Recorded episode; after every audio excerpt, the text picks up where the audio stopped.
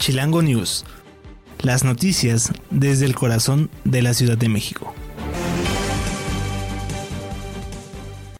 Hola, ¿qué tal amigos de Electoral y en Radio? Les saluda Federico Reyes en esta nueva emisión de Chilango News, las noticias desde el corazón de la Ciudad de México. Estamos transmitiendo en vivo y en directo para Spotify, iHeartRadio, Deezer y Seno Radio. Y en redes sociales me pueden encontrar como arroba historias de Ciudad TV en Facebook e Instagram y por supuesto en Twitter como Fede Reyes 22. Vamos de lleno a la información nacional y nos vamos directamente al Estado de México en donde estamos viendo y hemos estado repasando que ya van cerrando filas los candidatos o los aspirantes para contender como gobernador o gobernadora al Estado de México. Y ahora vamos a abordar justamente el tema de los aspirantes independientes, quienes no alcanzaron las firmas para el registro oficial. Y es que de acuerdo con datos divulgados por el Instituto Electoral del Estado de México, en el marco de las elecciones para designación de gobernador de esta entidad, ninguna de las personas registradas para candidato independiente logró cumplir el requisito legal. Al concluir un plazo de 60 días para que los aspirantes de la candidatura independiente, eh, pues ya no se lograron estas, estas firmas y bueno, todavía falta conocer si Adolfo, José Adolfo Murat Macías cumple con el número de firmas solicitadas. Este aspirante logró por vías jurídicas que, este, que este Instituto Electoral Mexiquense le otorgara la calidad de aspirante tiempo después de haber aceptado la solicitud de los cuatro primeros, por lo que se le concedió un plazo de 45 días para realizar la captación de firmas. Pero ¿quiénes son las cuatro personas que se habían registrado previamente y que de plano ya no van a poder contender para el Estado de México? Bueno, se trata de María del Rosario Mendoza Gómez, Jesús Iván Pinto Medina, Abelardo Uribe y Ana Elena Medina Pacheco.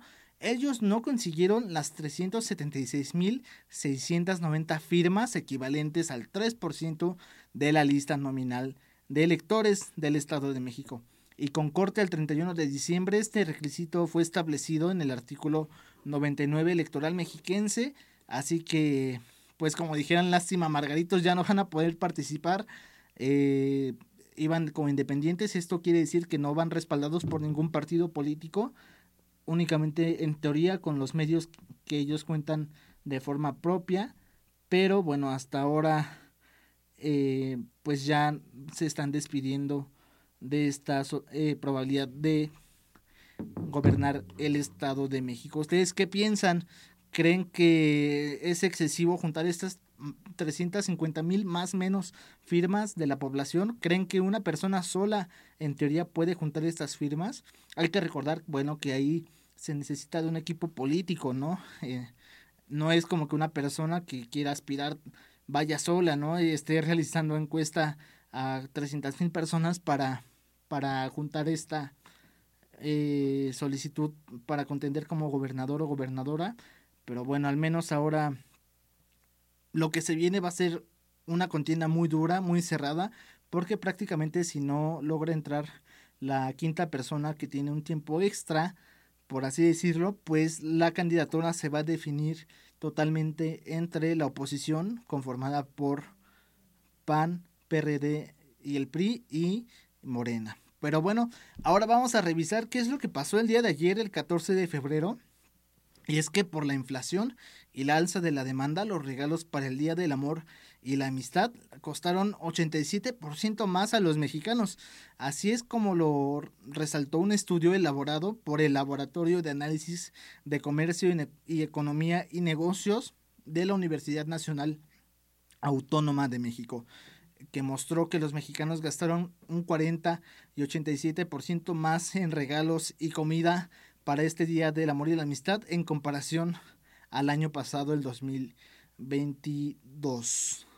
Algunos de los productos y servicios de temporada que aumentaron sus precios por la inflación y la alta demanda son las típicas cajas de chocolate que aumentaron un 67%, obviamente las flores que no pueden faltar, incrementaron 87%, fíjense, y los peluches un 45%. Ya para los que se vieron un poquito más con tiempo, que hicieron su reservación a lo mejor, en los restaurantes se vivió un alza del 63% y bueno, pues para que les, los que les fue bien, para los que fueron a los hoteles aumentaron entre 50 y 80% en los costos. A la par de estos gastos, se habla de una inflación general del 7.91% en general que se ha registrado aquí en México durante el mes de, el mes de enero y que implica pues que suban los precios eh, de forma alta en un inicio del año que bueno lleva prácticamente mes y medio hasta este 14 ayer de febrero. ¿Ustedes cómo les fue eh, en este tema de los regalos? No sé si ya llevan tiempo con su pareja, si han estado haciendo regalos eh, recientemente. Cuéntenos sintieron el alza de los precios en los peluches, en las cosas que ustedes regalan a los lugares donde suelen ir. Déjenos sus comentarios en arroba historias de Ciudad TV en Facebook e Instagram y Fede Reyes 22 en Twitter. Llegamos a nuestro primer corte, ya regresamos. Esto es Chilango News, las noticias desde el corazón de la Ciudad de México.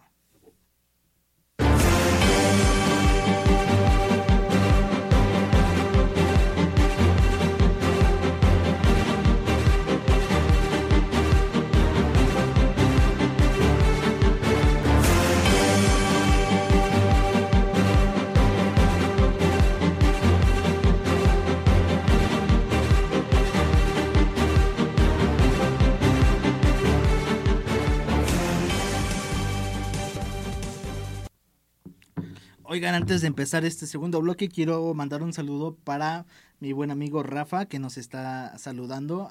Mucho gusto, amigo, qué gusto leerte. Y también recordarles nuestras redes sociales. Estoy en Facebook e Instagram como arroba historias de Ciudad TV y en Twitter como Fede Reyes 22. Estamos leyendo sus comentarios totalmente en vivo. Y recuerden que estamos también en Twitter como Electroalien R, en Instagram y Facebook como Electroalien Radio. Ahora toca revisar los temas de la Ciudad de México. Y vamos a empezar con este tema de un accidente que ocurrió entre el transporte del sistema Metrobús. Y es que tras el incidente entre dos unidades de Metrobús en Paseos de la Reforma y Avenida Hidalgo, el Metrobús informó que los conductores que conducían estas unidades no estaban bajo los influjos del alcohol tampoco iban a exceso de velocidad. Y a través de una tarjeta informativa se dijo que las aseguradoras Afirme y Qualitas entregaron pases médicos para la valoración de lesiones menores a las personas usuarias que así lo solicitaron y cubrirán todos los gastos médicos para los 20 afectados. El Metrobús además indicó que con la información preliminar el choque entre los autobuses se dio a una velocidad no mayor de 20 kilómetros por hora y es importante mencionar que no hubo alcohol entre los conductores. Sin embargo, la Fiscalía General de la República de la Ciudad de México, perdón, abrió una carpeta de investigación a fin de deslindar responsabilidades y bueno, pues el Metrobús dijo firmemente que aplicará sanciones a las empresas y a los operadores según corresponda. Ahora vamos a cambiar en temas de vacunación COVID y es que a dos años del inicio de la vacunación contra COVID-19 se han aplicado más de 23.8 millones de dosis aquí en la Ciudad de México. Esto lo dio a conocer la Secretaría de Salud de la Ciudad de México y señaló que a dos años del inicio de la campaña de vacunación contra COVID-19 en la capital del país se han aplicado 23.866.599 dosis de manera gratuita a la población mayor de 5 años de edad. Esto con el fin de garantizar el derecho a la salud de los capitalinos y que cuenten con una mayor protección frente a la enfermedad.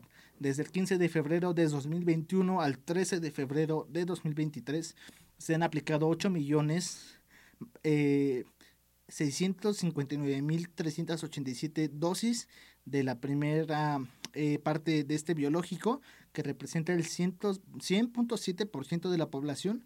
En tanto, se colocaron 7.985.000 dosis equivalentes a las segundas vacunas, que significa el 93% de estos refuerzos. Actualmente del 1 de abril del 2020 al 13 de febrero de 2023, aquí en la Ciudad de México se han realizado 5.102.673 pruebas rápidas y PCR para detección de COVID-19. Y bueno, para finalizar esta segunda etapa del noticiero, eh, hay, que, hay que platicar sobre lo que va a pasar en Chapultepec y es que eh, se permitirá que en el Centro de Cultura Ambiental se coseche la lluvia. Así es, eh, la Secretaría de Medio Ambiente Capitalina informa que con el propósito de contribuir a un ahorro del agua que representa un beneficio ambiental, eh, el diseño inclinado del Centro de Cultura Ambiental permitirá cosechar agua de lluvia, la cual será utilizada para regar los jardines y huertos de la segunda sección del bosque de Chapultepec. Este centro fue inaugurado el 19 de enero y forma parte del proyecto Bosque Chapultepec, Naturaleza y Cultura del Gobierno de México y es un espacio dedicado al conocimiento de la ecología, la riqueza natural del país y los retos ambientales globales para enfrentar a corto, mediano y largo plazo.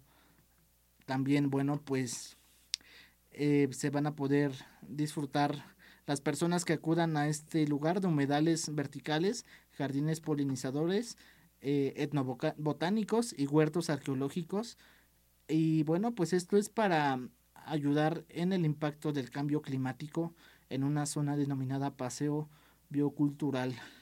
Aquí repito, en la segunda sección del bosque de Chapultepec. Llegamos a nuestro tercer bloque. A continuación vamos con la información del mundo. Yo soy Federico Reyes y esto es Chilango News.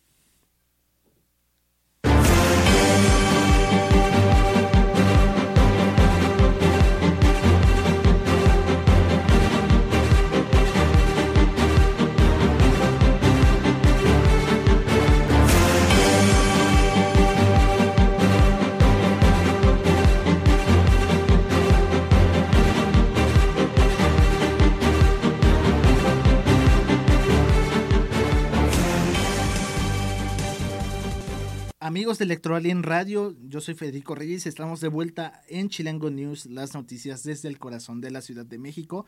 Les recuerdo que estamos revisando los temas de agenda más importante hasta este miércoles 15 de febrero y ahora vamos a revisar lo que pasa en el mundo. Declaran emergencia sanitaria por gripe aviar en Argentina. Recientemente países como Estados Unidos, Canadá, México, Panamá, Honduras, Ecuador, Colombia, Venezuela, Cuba, Costa Rica, Bolivia, Chile y más reciente Uruguay reconocieron la presencia del virus de influenza aviar en sus territorios. Por ello, el Servicio Nacional de Sanidad y Caridad Agroalimentaria confirmó el contagio de ejemplares de la especie ganso andino a 1500 kilómetros al norte de Buenos Aires, en lo que obliga a las autoridades a declarar la emergencia sanitaria en el territorio.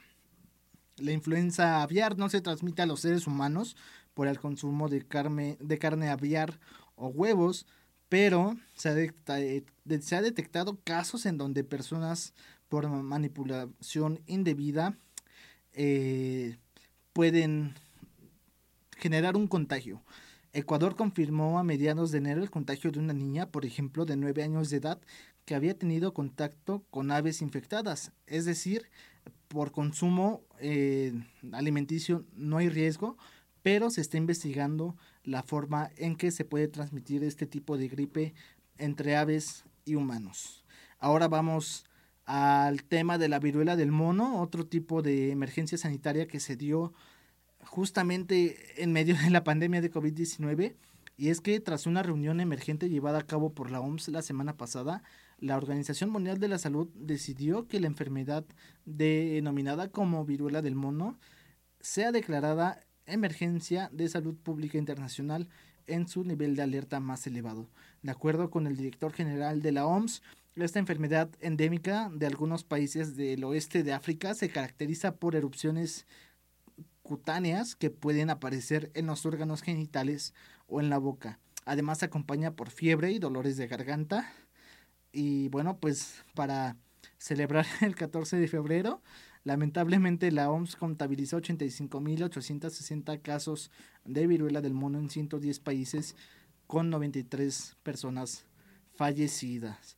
Ahora justamente la OMS em, emitió una alerta, pero ahora en Turquía, y es que señala la posibilidad de riesgos para enfermedades infecciosas en Turquía.